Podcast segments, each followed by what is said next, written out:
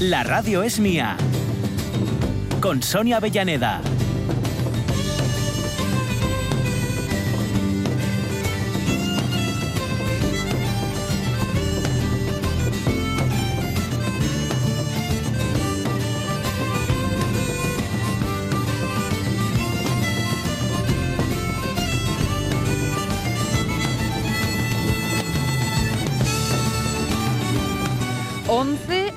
8 minutos marcando así en nuestro relojito. Aquí estamos, segunda horita. ¿Habéis escuchado ya toda la información y todo y todo? Bien No atentos. es culpa nuestra, ¿eh? sí, no, no. La parte mala, la buena sí. O, eh, o sí, pero bueno, esa podría ser eh, conversación para María Herrero y la tenemos de vacaciones. Eh, cada cosa a su tiempo. sí, sí. Hablaba, escuchaba esta mañana a hablar en, en otra emisora, evidentemente, eh, porque hay que dedicarse a conocer Claro. lo que hacen los amigos. Que, que hablaban de los deberes de los críos. Los nenos, ¿eh? Y decían que, hombre, mm, dejadlos vivir. Os voy a Un resumir la entrevista. Dejadlos poquito. vivir. Claro, hombre, ¿eh? claro. Así que. Aunque sea, qué sé, de- dos meses que tiene más o menos de vacaciones, pues Mes uno, y medio. Uno, uno y medio. No diría mes y medio. Si acaso al final, Bueno, sí, ir que cogiendo además ya están un poco cansados. Sí, ir cogiendo un poco de velocidad, un poco A mí de me costaba, pero era precisamente porque era al final, lo de coger los cuadernos ahí de Santillana y decir, bueno, voy a ver, que era como adelantar un poco todo lo que voy a saber Sí. eh, el año que viene, excepto cuando llegaba la parte de matemáticas, que sabía que positivamente, valga la redundancia, que no lo iba a saber. O sea, lo iba a dar, tal vez lo fuera a probar, pero no lo iba a saber. Ay, esos cuadernos. Yo tenía unas fartucadas de hacerlos en dos días. Sí. Sí, claro, de, de procrastinar. Claro, O sea, pues, eh, ¿Veis lo que significa Sí, eso, sí, no? Pues adelante, Como vamos. Es Miguelito, el de Mafalda, que está viendo la tele, Mm. y dice, bueno, acaba, Acaba este acaba anuncio. este- y hago los deberes. Dice, ¿cómo? No voy. Sí. Nunca acaba uno. ¿Qué soy? ¿Un hombre o un ratón? Y la siguiente viñeta comiendo queso. Ahí está, ahí está, Pues sí, ah, me identifico O coge- totalmente. Coge, la- una, con un palito una, una araña, y Sí. la araña avanza por el palito, lo suelta y dice, pero a que vos no soportarías el papelón de ser un cobarde. Pues mira, por ahí Arañas. va. Exactamente. Arañas, ¿eh? Arañas, moscas, grillos, cucarachas, polillas, mariquitas. Ujú. ¿A qué eso ya eh? Claro, ponéis otra cara claro. con lo de mariquitas? Pues por ahí va hoy nuestro pregunta, nuestro tema en el Facebook. ¿Cómo os lleváis con los bichos?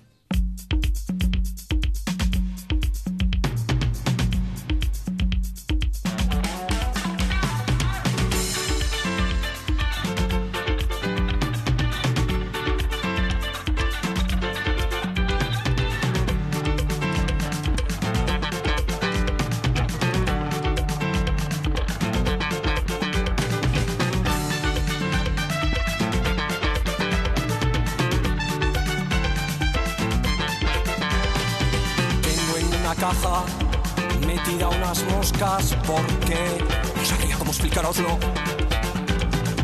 Tengo moscas pequeñas. Son Tengo moscas golpes bajos. Golpes bajos. Ay, estoy pensando cómo se llamaba este hombre. em, Eh, vaya, te lo diré.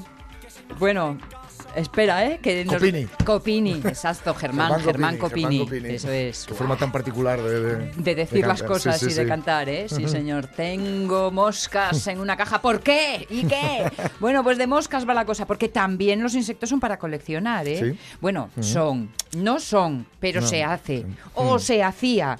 Con esta cosa de tener ahí pinchaditos Sí, con la aguja que eh, yo lo he visto solo en las pelis por suerte. Sí, sí. ¿Cómo os lleváis con los insectos y demás familia? Para eh, Rubén Martínez, que enseguida ha descubierto, como no, a nuestra hormiga atómica, que es fácil de reconocer. María Muñiz, buenos días. A mí, a mí danme un poco de miedo asco, sobre todo las polillas. A otros insectos procuro no molestarlos mucho. También me dan mucho asco esas moscas gordas, negras, que parecen centollos. Y encima son tontas, porque se estrellan contra los cristales y por si fuera poco, Dora, mi gata, las caza y las deja a mis pies como si fueran una ofrenda. Snow, el mío, cazó y se comió una Sí. el otro día con su Correspondiente. Eh, llevo sin darle besos desde entonces. sí, hay que planteárselo. Eh, Marta Gijón dice, buenos días, pues eh, sé que las abejas son muy muy importantes para la naturaleza y el sostenimiento de la vida, pero como eh, reaccionó alérgica a la picadura de estos animalitos, bueno... eh, Como reacciono, eh, sí. Eh, pues claro, gracia no me hacen. Ninguno de ellos en general. Es decir, ni las abejas ni el resto de insectos. Sí. Y de comerlos, nada de nada. Dice, yo tengo una dieta muy tradicional. Silsal, tengo pánico a las garrapatas. Atención, Sil, que hoy hablamos de ellas, ¿eh? Nos va a contar Trevín algunas cosas y algunos Ah, consejos. Yo tuve un, un affair con una el verano pasado y no Ay, fue nada agradable. No, no, no, no. Ojito, y como bien dice Silsal, porque hay que saber quitártelas bien y sobre todo porque transmiten la enfermedad Mm. Sí. de Lyme, que no es ninguna broma. Las avispas me dan algo más que respeto, pero ni las espanto ni nada. Las dejo Mm. que se vayan de mi lado. A los mosquitos les tengo declarada la guerra porque soy la diana de la casa. Al resto, en general, si puedo, los saco de mi casa y sin hacerles daño. Eh, Cristina Turo Ordóñez dice que respeto todos los insectos por el alto valor que tienen para el equilibrio natural. Lo único que no soporto son las cucarachas. no puedo con ellas. Lo he intentado, pero imposible. No mato ningún insecto. Intento devolverlos a la naturaleza y contribuir con mi pequeña aportación a mantener el equilibrio biológico. Si hablamos de comerlo, ya os digo que imposible que yo meta uno en la boca. Solo de pensarlo me entra en escalofríos. Lo que es la falta de costumbre, ¿eh? porque esto es todo cultural y de costumbre. me cuenta eh, Marvin Harris, de bueno para comer, Sí. explica perfectamente por qué se come en unos sitios y otros no. Claro, proteína, pura claro, proteína. pura proteína. Ángela González, en general tengo con los insectos un pacto de no agresión. En casa por las noches tenemos un aparato de esos que los espanta. Fobia, fobia, solo se la tengo a las arañas. Y eso que de pequeña en una ocasión pasé cerca de una colmena donde habían dado el dueño hacía poco y las abejas estaban alteradas y me picaron unas cuantas. Afortunadamente no soy alérgica. De comer insectos ni hablamos, porque mira, me da vuelta el estómago solo de pensarlo. No triunfa la propuesta, ¿eh? No, de triunfa. momento está la cosa... Es verdad que las arañas dan mucha cosa, pero donde hay arañas hay limpieza, ¿eh? Sí. Limpian un montón. Sí, señor. decir, Se encargan de los mosquitos ya de mano. Claro, claro. Oye, Pero bueno, es, verdad que un poco, un como poco de decía el otro, simbiosis, ¿no? Claro. Servando Álvarez del Castillo dice que a mí todos los bichinos en general no me disgustan. Lo que no entiendo es la función de las avispas. y mm, aporta, deberían desaparecer. Miguel V. Piñera, sinceramente no me llevo con los insectos, aunque sé que las arañas nos libran de alguno. Eso estábamos hablando. Las abejas maravillosas. Me gusta la miel, pero a 300 metros de mí, que no las oiga revolotear, al igual que a las avispas que me ponen nervioso. Cucarachas, un asco. El único que me mola de pequeño es el angelín, que es así alargado de color naranja. No recuerdo el nombre científico. No... San Juanín, Ah, un San yo Juan- creo. No tengo ni idea. Yo creo, ¿eh? Que es ese, sí, que es así alargadín. Pero es que tal. no sé cómo yo un San Juanín tampoco. Mm, es, mm, bueno, así riquín. no es de la arena, pero riquín.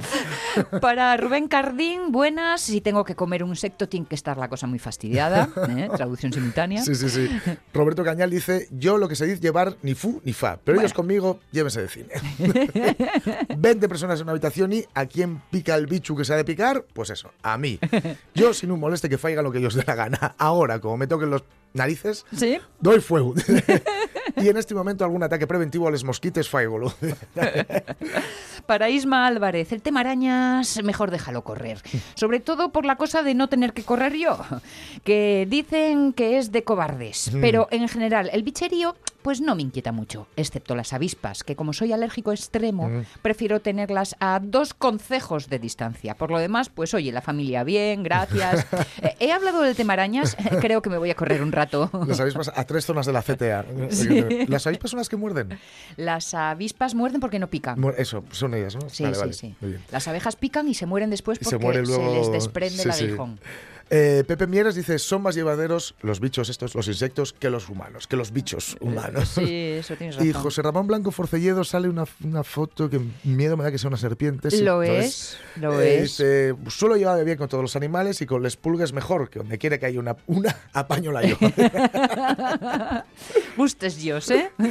Sí, una foto con una Sí, serpiente sí, en el sí. brazo, ¿eh? Uh. Chula. Fran Ramos Vaca, algunos bichinos grandes me dan un poco de repelús, aunque he de decir que un día en el balcón encontré una mantis religiosa verde, son guapísimas. Son preciosas. Sí, sí. Y la tuve metida en una caja un rato, porque me Mm. pareció preciosa, hasta que mi mujer me convenció para dejarla libre. Y lo de comerlos ni de coña.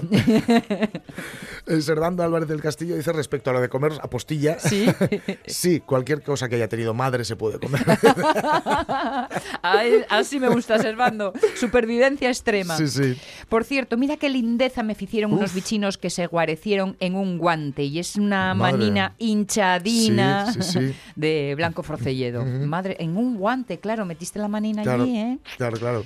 En Eh. Genaro Malatesta dice, siendo un chaval tenía un grillo que se llamaba José Luis, metido en una pequeña jaula donde le daba todos los cuidados y cariños que un grillo llamado José Luis podía recibir. Pero parece ser que no era suficiente porque el muy tunante se fugó de la pequeña jaula y se fue a esconder en un pliegue de lule que mi padre había colocado en el pasillo. ¡Hala! Allí permaneció escondido durante días. Durante la noche, con la tranquilidad, se ponía a grillar, o como se diga el sonido que hacen. Sí. como si no hubiese mañana. Una noche después de un concierto, tú reinabas detrás de la barra del único bar que habíamos abierto, un concierto de grillo, mi padre lo localizó. Por la mañana me dijo que lo había liberado en un prado cercano, pero para mí que lo mató o algo peor. Nunca más volví a tener un insecto ortóptero, ortóptero perdón, de compañía. En vez de llamarle José Luis, tenía que haberlo llamado MacGyver. Sí, señor.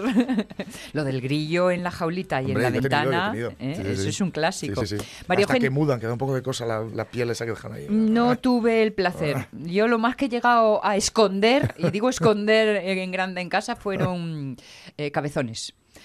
¿Cuál es eso? Eh, antes de la rana, Ah, ay madre. en un bote. Sí, uy, esto yo creo que es la primera vez que lo digo en voz alta, susceptible de ser oído por cualquier miembro de mi entorno. Hermana y madres incluidas. Pero en fin, esta es otra historia. Olvidadlo, Olvidadlo, no he dicho nada. María Eugenia Villanueva, los bichos y yo intentamos estar lejos los unos de los otros. Fobia a las arañas. En cierta ocasión oí a un experto decir que si matas a una, se te quita la fobia. Doy fe de que no. Lo probé. Comerlos a sabiendas, pues mira, no.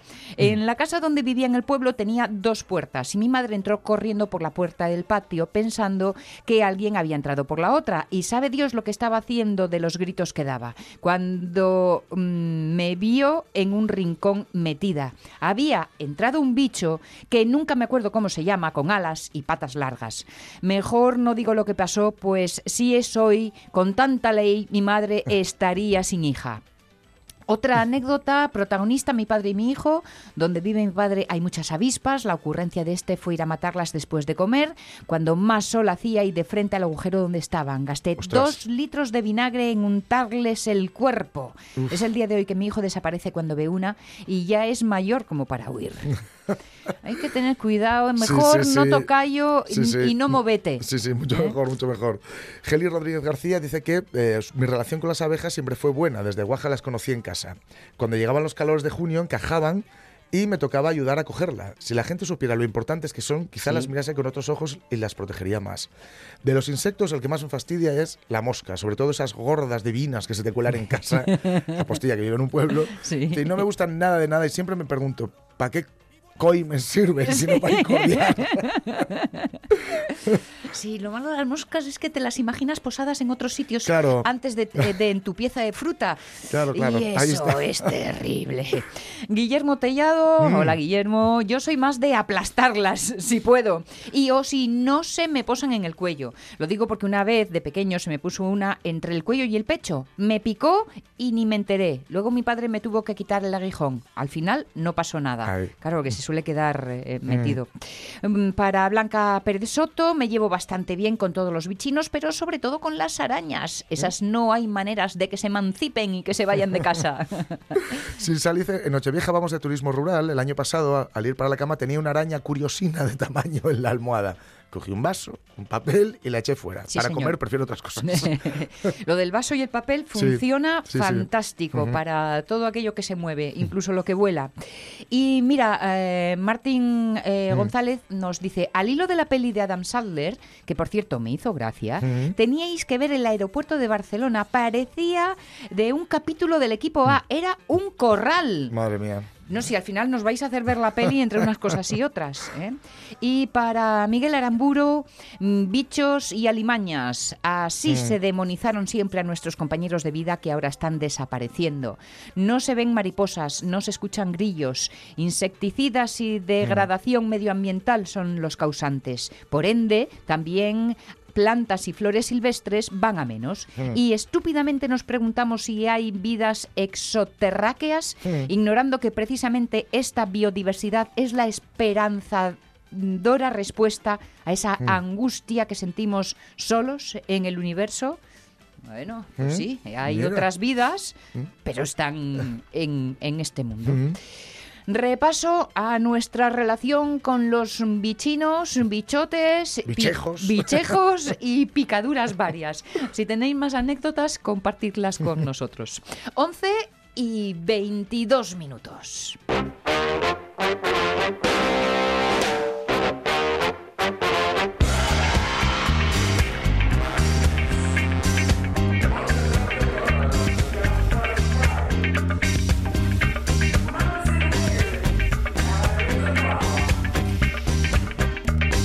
En la maleta hay que meter el repelente, ¿eh? que nos ha dicho nuestra Abu esta mañana, y también el protector Y la solar. cremina. Y la cremina, porque luego pasa lo que pasa. Claro.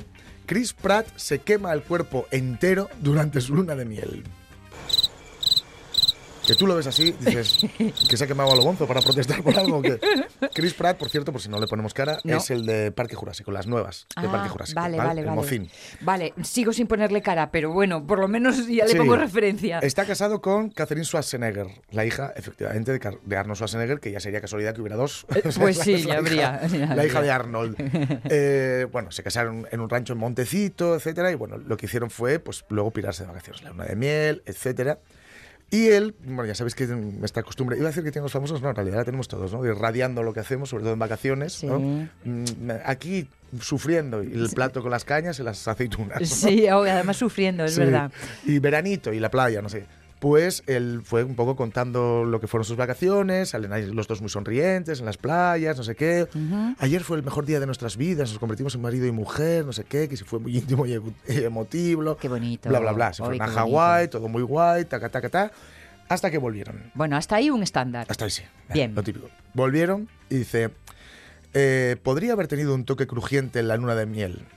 Crujiente, ¿Crujiente? crujiente de piel crujiente, rollo bacon. y en la foto, en la foto, en la imagen se ve claramente la diferencia de color entre su espalda completamente roja, Sí. pero completamente roja, y sus nalgas completamente blancas. Porque estuvo en Hawái, estamos en verano, y no se puso nunca en ningún momento protección. Pero bueno, alma de Así que cántaro. está abrazado, abrazado. Eh, Está, que vamos, le ves y dices, tú eres, o por lo menos estás comportado de una forma, o sea, como un... Descerebrado. Vale. En fin, atajando.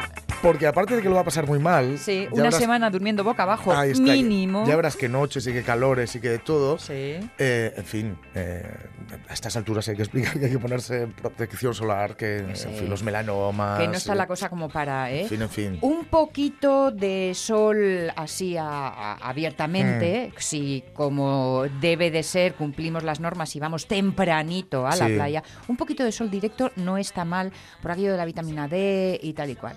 Pero un ratín, un ratín piquiñín. Claro, ¿eh? Y luego, Ricky, Ricky, Ricky, untarse hasta las pestañas. Sí, sí. Porque no está la cosa para andar haciendo bromas.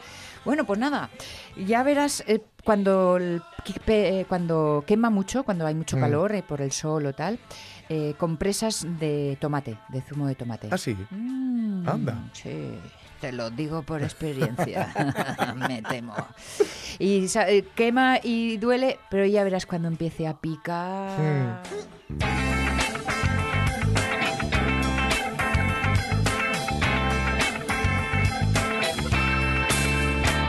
Es muy importante saber cómo comportarse en cada lugar y situación. Y también es muy importante tener claro a qué se dedica uno en la vida. ¿Vosotros cazáis? No. Cantamos en un coro.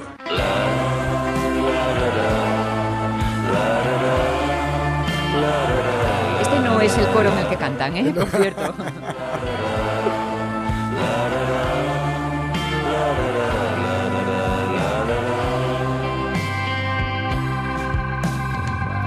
A 11 de octubre de 1984, una ballena de la especie rorcual aparece varada en la playa de San Lorenzo, en un lugar cercano a la desembocadura del río de fue el primero que la vio y se llevó un gran susto. Pronto se corrió la voz por toda la ciudad. Un guaje llamado Shuaku exclamó, tiene que pesar 100 kilos por lo menos.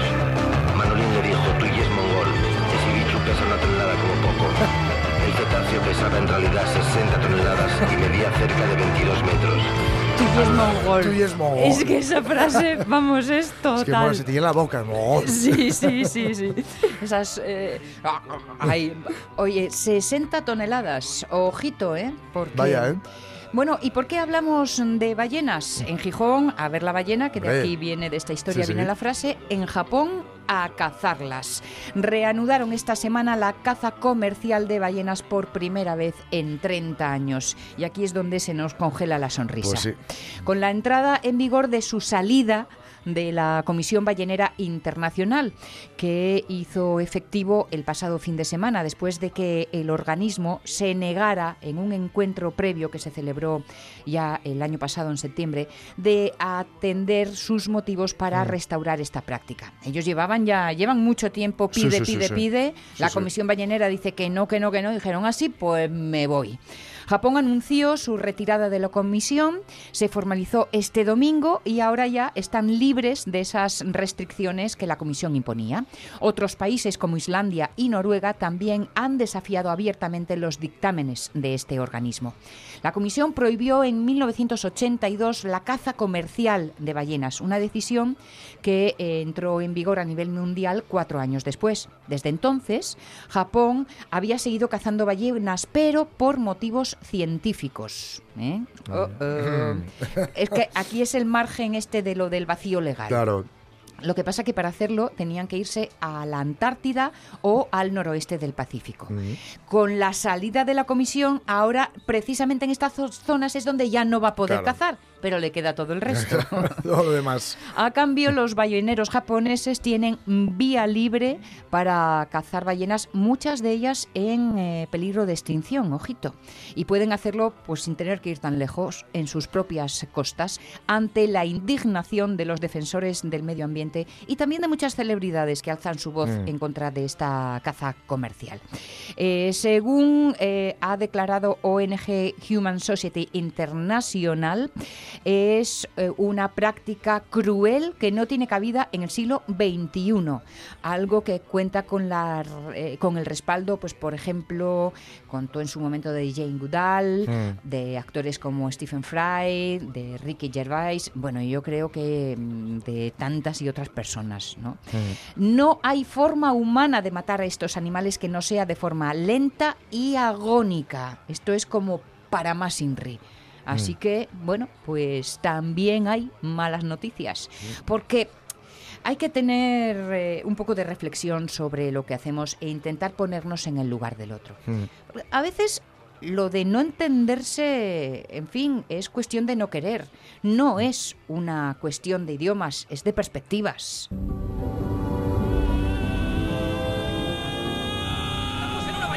¡Es que no lo entiendes! ¿Una ballena? ¡Una ballena! ¡Por empeñarte en pedir ayuda! ¡Aquí, atrapados! Vaya, una ballena. ¿Sabes? Yo hablo ballena. ¡No! ¡Estás loca!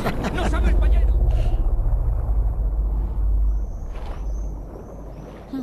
¿Qué pasa ahora?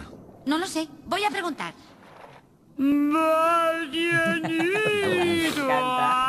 Dori. Dori. A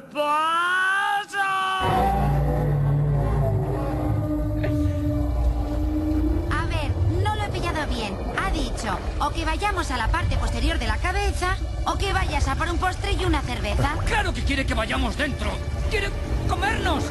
¿Estoy rico, Moby? ¿Eh? ¿Tengo buen sabor? Dile que no me interesa ser su almuerzo. Vale.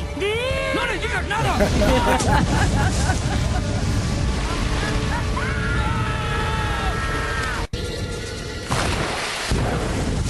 Escupe. Los escupe a los ¡Gracias, amigo! Vaya, ojalá yo supiera ballena. Qué guapo buscando a Nemo. Muy bonita, muy Sí, bonita. señor. Mm. Bueno, pues así está la realidad. No todos los bichos pequeños son asquerosos y sí todos los animales grandes o pequeños son dignos de ser protegidos, aunque nos den un poco de asquito. Hablábamos hoy en nuestras efemérides históricas de ese recuerdo de uno de los grandes, Sí. de el autor de las greguerías. Sí, efectivamente. En 1838 en Madrid Madrid, pues nace pues eso, el, el periodista y escritor Sí. Eh, Ramón Gómez de la Serna, que bueno, ya le escuchamos antes que también se le da bastante bien invitar a, a las gallinas, etcétera, ¿no? Eh, efectivamente es el, el inventor del género literario conocido como greguería, que es, bueno, para quien no lo conozca, son unos textos muy breves, muy Sí. agudos. Es como, él decía que era como una especie de metáfora simpática, decía, ¿no? Sí. Así, por ejemplo, la prisa es lo que nos lleva a la muerte, decía, Sí. por ejemplo, ¿no? Eh, que tiene siempre, bueno, eh, digamos que analiza la, la realidad de, forma- de una forma muy personal, muy aguda, ya digo, incluso filosófica. digo. Ujú. Pero aparte de esto, él era un escritor, eh, digamos, haciendo prosa, iba a decir prosa normal, pero está muy mal dicho, sí. Eh, prosa más habitual, digamos, Sí. magnífico, tal que así, ya veréis. Le gustaba mucho el jazz, por esto esta, esta suite de, de Sostakovich.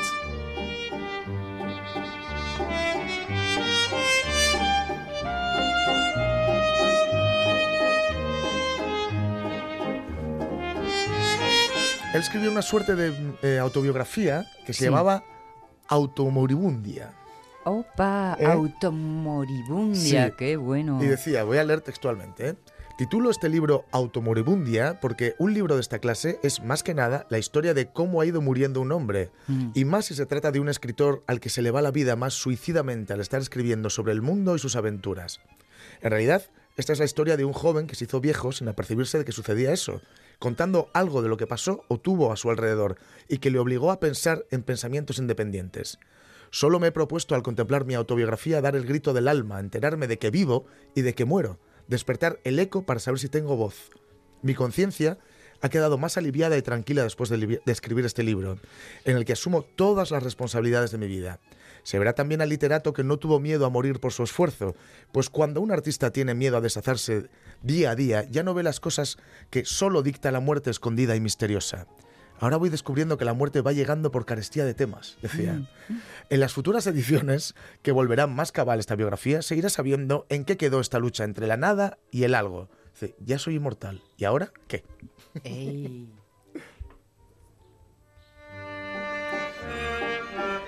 Y él decía, nací o me nacieron, que no sé cómo hay que decirlo, el día 3 de julio de 1888 a las 7 y 20 minutos de la tarde en Madrid, en la calle de las Rejas, número 5, piso segundo. ¿Para qué ocultar la fecha de mi nacimiento? En otros conatos de autobiografía he mentido, pero ahora, al hacer la autobiografía definitiva, no quiero comenzar mintiendo, porque no quiero que se dude algún día de todo lo dicho. Quedé desmentido el que nací en el año 1891, resultando equivocados todos los horóscopos que me han hecho. Dice, lo siento, porque eran optimistas los del 3 de julio de ese año. Pero ¿para qué ocultar ante muertos que viven? Los muertos son muertos que han muerto al fin. Antes creía que podría vivir siempre, pero dentro de 100 años todos calvos y además sin cuero cabelludo. Yo nací para llamarme Ramón y hasta podría decir que tengo la cara redonda y carillena de Ramón, digna de esa gran O sobre la que carga el nombre y que es exaltada por el acento que solo la imprenta me escamotea porque las mayúsculas no suelen estar acentuadas.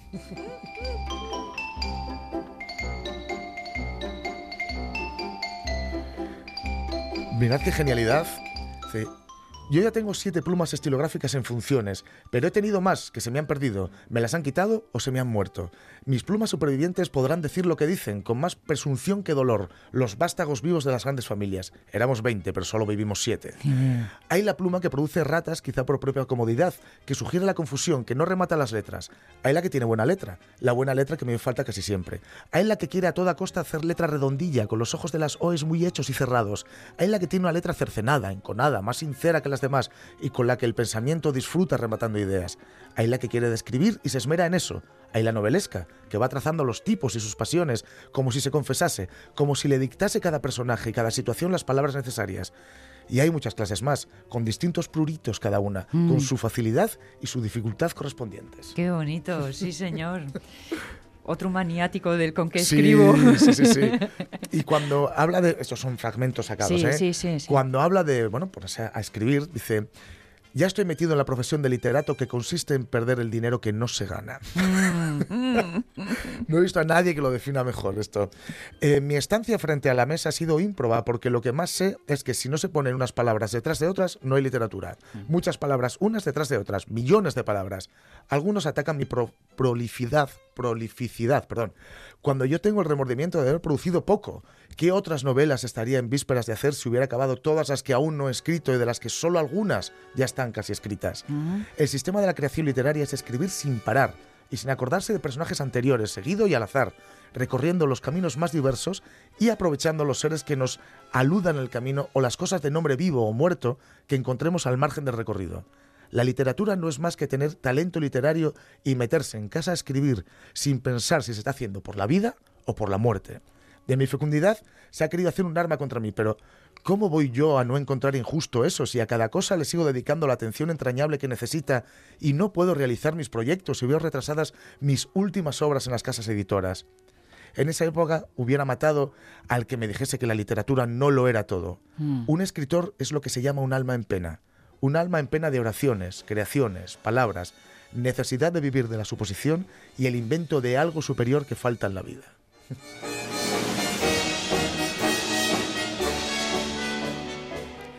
Para que veáis este humor suyo y este fijarse en las pequeñas cosas y sacarle toda la punta Es, es que se un, podía. un humor con sonrisa y doliente a la Sí, vez. Tiene esta, este doble filo que es lo que hace que no puedas Claro. ni parpadear Claro, cuando es muy lúcido, te estamos escuchando. Claro, es muy lúcido y entonces digamos que encuentra la belleza y el placer en todo lo que nos rodea, pero también eh, la futilidad esta de, bueno, y al final todos calvos, ¿no? Sí, Y sí. que decía él. y sin cabellera. Claro, dice, tengo que confesarlo porque va llegando en mi vida la hora de las grandes confesiones. Soy un terrible e impenitente clavador de clavos. Hmm. Los clavos me apasionan y tengo siempre una gran caja con compartimentos llena de clavos de todas clases y tamaños. Hasta que el recién mudado no clava sus primeros clavos, los carros de mudanza podrían venir otra vez a por él y llevarle con rumbo a desconocido a él y a sus muebles. La autoridad del dueño de su guarida consiste en clavar los clavos sin consultar y no escatimar su uso ni su abuso. A lo más preguntar a la mujer si el cuadro está demasiado bajo o demasiado alto y como última indicación si está torcido o derecho. Yo he sido un clavador de clavos interminable y como no solo he colgado cuadros de las paredes, sino que he clavado estampas en innumerable superposición, conozco bien las leyes de la clavazón y puedo resumirlas en un decálogo que sirva de advertencia al buen clavador. Y lo hace. Uno, no penséis en los vecinos cuando claváis un clavo porque lo clavaréis torcido. Dos, no calculéis el daño que os haríais los nudillos y si os escapa el martillo porque daréis el martillazo. Tres, no tengáis clavos en la mano izquierda mientras clavéis un clavo con la derecha porque os los clavaréis. Sí. Cuatro, contad con que la fuerza del martillo viene de atrás y no de frente a vosotros. La inteligencia del martillo es occipital. Eh, cinco, saber bien a qué se destina cada clavo, si para una percha, para un cuadro, para una jaula, para una librería. Sexto, si alguien os ayuda, procurar que sea él el que reciba los golpes perdidos. Séptimo, no olvidéis el martillo en lo alto de la escalera porque recibiréis el más tremendo capón de la providencia cuando se os caiga encima. Octavo, subid siempre a lo alto con el clavo que vais a clavar, con el martillo y con varios clavos de repuesto en el bolsillo para no estar subiendo y bajando, pues cada clavo que lo veis clava- clavar se os escaparán cuatro o cinco. Noveno, hay que ser implacable con el clavo, con la pared y con el martillo. Y décimo, clavo torcido, clavo nocivo. clavo nocivo, inseguro y con remordimientos de conciencia.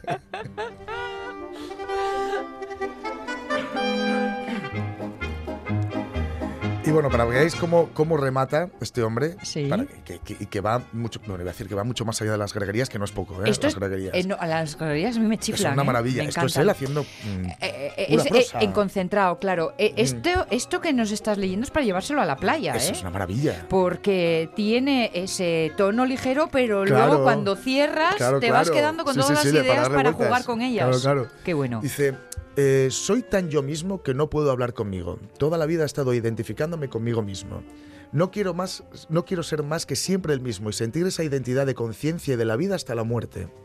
Mi obra tengo que declarar que es inexistente. He tenido que escribir demasiados artículos para vivir y, por tanto, lo que ha salido entre medias no sé lo que es Mm. y no puedo responsabilizarme de ello. Entre medias de esa ímproba labor para ser independiente, sonriente y sin obligaciones políticas de intriga, he escrito y conglomerado numerosas obras literarias, pero siempre medio sonámbulo y salido del mundo, ya más allá de las horas probables de la vida, sin esas largas horas de tranquilidad que necesita la obra literaria. Si yo hubiese podido enfilar 20 creaciones sin intermedios, es decir, sin hacer otras cosas para vivir, claro, Sí, sí. cada vez creo que creo más que no existe el tú, ni existe el yo, existe solo la recepción y el ir viviendo hasta morir. Hay que renovarlo todo, escribirlo de otra manera, manera y discutirlo todo como se discute una idea en el alma. Así, a los que creen que yo he escrito tanto les diría que no he escrito nada, aunque eso sí, yo les diría que he estado siempre sobre la pista de lo que pudo haber sido certeza Mm. y convicción literaria con cierto asombro y cierta gracia. Si los demás no se dejan robar su dinero, yo no quiero dejar robar lo único que tengo, mi silencio y mi soledad. Y acaba la biografía diciendo, todo lo dicho en este libro vale hasta hoy, 10 de junio de 1948, día en que empiezo a escribir un libro aún más sincero y escandaloso que se titulará Lo que no dije en mi automoribunda. en fin. Me encanta. Si alguien necesitaba algo a que aferrarse, pues Gómez de las Sernas, seguramente una de las mejores opciones. Y si lo combinan con amor, gloria bendita. Esto era una forma de meter como cuña el segundo single de Leo Menavente. Bienvenido sea.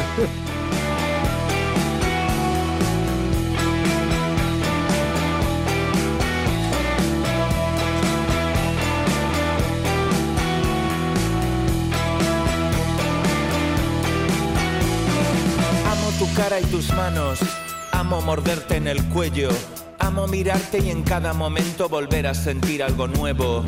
Amo que robes mi tiempo y cómo se lían los lazos. Amo cómo conviertes jaulas en ramas para este pájaro. Amo ese sentido del humor desarrollado. Amo tus hombros, voz, errores y tu cabello enredado. Amo que estés a mi lado, ahora y en cualquier momento. Amo seguir tus huellas, besar el suelo que hayas pisado. Amo tu nombre. Amo tu nombre. Amo tu nombre.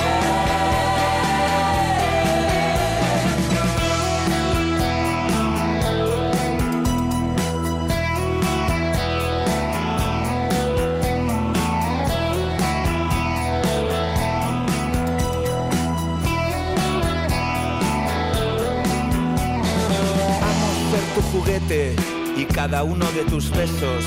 Amo mi autorretrato cuando me reflejo en tu espejo. Bueno, hemos tenido amor, ¿eh? Que no se diga, y rescatando las greguerías, que es lo más evidente, Sí. y esa otra mm, eh, creación literaria más reflexiva, pero siempre igual de mordaz. Sí, muy irónica. muy- El bebé se saluda a sí mismo dando la mano a su pie. ¿Qué os parece? Es que coges una. ¿eh? una frasecita y está llena de contenido. Oye, hablando de escribir, Ah. de literatura, de leer, de disfrutar y todas esas cosas, todo este camino, todo este proceso no tendría ningún sentido si no hay alguien que se encarga de escrudiñar, elegir Ah. y ponerlo en nuestras manos. Por ejemplo, una editorial.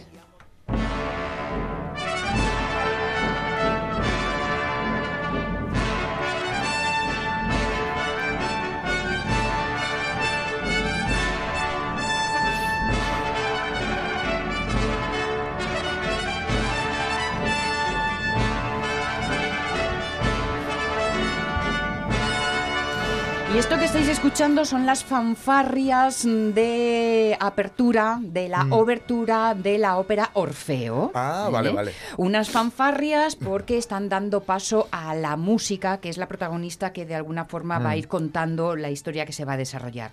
Nosotros, en vez de darle paso a la música, le damos paso Mm. a la literatura, porque Orfeo sí es el nombre de una editorial pues recién estrenadita en nuestra tierra. Y como responsable y sufridora de los necesarios quebraderos de cabeza que todo esto supone, está con nosotros Nieves Penela, aunque entre los amigos es Nieves Brushina. Así que yo me voy a atrever a decir hola, buenos días, Brushina. Hola, buenos días a todos.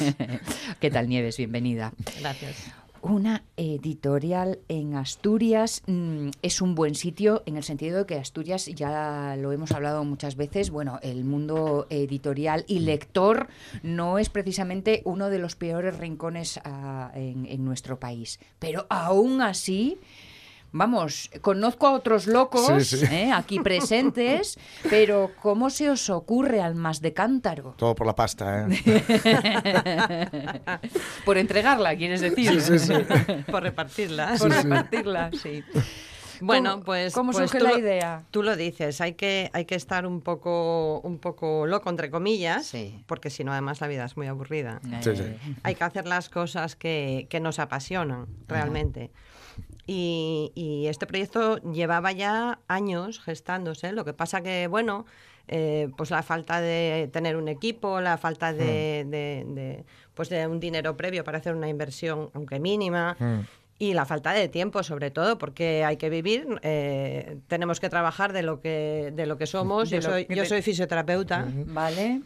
Y, y bueno, pues por circunstancias, hace unos dos años yo contacto con, tengo la oportunidad de, de- de leer unos textos que no están publicados, de- se llaman La Cuarta Vida. Y en La Cuarta Vida ya se gestaba esta idea, ya había esta loca idea de Mm. montar una editorial, eh, pues, pues no al uso, no Sí. como un negocio, sino como algo Mm. muy romántico. Y bueno, ya te empieza a picar todo el, todo el asunto. A eso le añado, pues que soy escritora, que soy poeta, que nunca encontré una editorial, Jorge lo sabe, que, que realmente me fascinara, que estuviera a gusto, que me convenciera. Y, y juntamos todas las cosas y, di- y dijimos, venga, pa'lante. Hay que hacer las cosas, hay que, hay que disfrutar haciéndolas y las hicimos. Y este año es el lanzamiento y, y aquí estamos, con cinco libros. Con cinco libros, pero es cierto que comentabas que no es una editorial al uso porque digamos que hay como mm, diferentes opciones dentro de la editorial, ¿no? De- Mm. Sobre todo lo que se refiere a, ¿cómo diría yo? Eh, como visibilizar la obra, ¿no? Sí, sí. Mira, nosotros eh, le contamos siempre a la gente que, mm, que los autores entendemos que tienen que tener más control eh, sobre su propia obra. Lo que no puede ser es que eh, te editen Mm. un libro, te, te promocionen y uno se olvide de lo que está pasando con su libro y, y no sepa nada hasta el cabo de un año, ¿no? Mm. Sí. En el mejor de los casos. Y, por supuesto, eh, cobrar, que esa es otra. Eh, entendíamos que, que tenía que ser partícipe de todo, desde cómo se hace una cubierta, desde elegir la tipografía, desde que él participase porque es suyo realmente. Sin Claro. autor no hay, La, no la hay puesta en escena también te define. evidentemente. Claro. Entonces, ahora, con todo lo que es la autoedición, el sistema de, de- de producción a demanda, todo eso nos permite eh, no hacer unas tiradas como antiguamente que tenías que hacer una inversión Sí. y había mucha gente que no, no, no podía, no tenía ese dinero inicial, ¿no? Y las editoriales no apostaban por, Mm. por, por ellos. Entonces, eh, esos libros se, se quedaron en Sí, el sí. cajón. Claro. Y hay, hay cosas maravillosas. O sea, en cuanto empiezas a compartir, eh, dices, "Co- Dios mío, esto cómo no está eh, Mm. publicado, cómo no lo puedo comprar, cómo no lo puedo Mm. leer en una, en una biblioteca, ¿no? Esas fórmulas nuevas nos están permitiendo, pues, hacer un poco a, a- a necesidad y a gusto de los autores y tal. De tal forma que podemos hacer un solo ejemplar, un solo Ah. ejemplar, cosa que yo mm, no sé si hay otras Ejemplar físico, físico. de, de tocar y, Sí. y oler. Sí. Así es como nace un poco. Después de contactar con, con la cuarta vida y emocionarme la lectura y Mm. demás, eh, el año pasado eh, yo tenía unos textos, unos relatos de un chico que se llama Rafa Ron, que es nuestro primer libro, Ajá. que estaba eh, peleando, luchando un cáncer. Entonces, eh, bueno, viendo un poco cómo iba el tema y la enfermedad, pues decidí hacer ya el libro y hacer un ejemplar para regalárselo a él, Ah, que llegó justo a tiempo la prueba, justo antes de que falleciera. Eso es un libro, es un ejemplar. En principio no se iba a hacer más y no se iban a vender. Luego Mm. la familia, eh, Paloma, su viuda, decidió eh, meses después ponerlo a la venta y ya lo está vendiendo y además con mucho éxito. Y es un libro, bueno, es un libro muy peculiar, es un libro, bueno, él mismo lo titula eh, Cuaderno de pornografía estructurada. Que lo- encima es, es- es el homenajeado este año en el Lombo Art Festival de, Anda. de Salinas Sí. y lo vamos a presentar allí y, y demás, Mm. ¿no? Eso es como empieza el año pasado. Apurado, deprisa, que es también una manera de que nosotros estemos a gusto con las plantillas, que vayamos modificando. Un que- deseo convertido en necesidad. Totalmente, totalmente. Qué bien. Eso es una manera de nacer. Eh, ese es un tipo de libros que tenemos, ¿no? Mm. los calificamos eh, eh, huérfanos, desvelados, revelados. Tenemos varios tipos de libros, ¿no? Secretos prohibidos, tenemos libros prohibidos. Uh. Eh, y bueno, hay que hacer ahí, estamos haciendo un espacio, estamos haciendo una familia, ¿sabes? No, no, no una editorial al uso con vocación de negocio, que yo Mm. tenga que tener unos ingresos para cubrir, bla, bla, bla, bla, y todo todos, todos los- lo Mm. sabemos Sí. sino eh, eh, hacer un, un espacio donde, donde los autores se sientan cómplices, Mm. que tengamos libros cómplices, le- que haya gente que nos lea que sea también cómplice, que poco a poco estén a gusto en ese sitio, que se... ¿eh? Y que sea un proyecto colectivo. No sé hasta dónde vamos a poder hacer, ni, en qué, ni a qué velocidad, porque eso es otra. Pero, pero bueno, ahí estamos. Y el concepto eh, básico del libro bien hecho. O sea, una dignidad Sí, profesional. Claro. Claro, Eh, Jorge claro. O sea, hay, que, hay que mimarlo. hay que eh, mimarlo. eh, lo sabemos Sí, sí, sí, perfectamente sí. cuando uno coge un libro en la mano, sabe perfectamente las horas que tiene Claro, detrás claro, de los profesionales y las que no.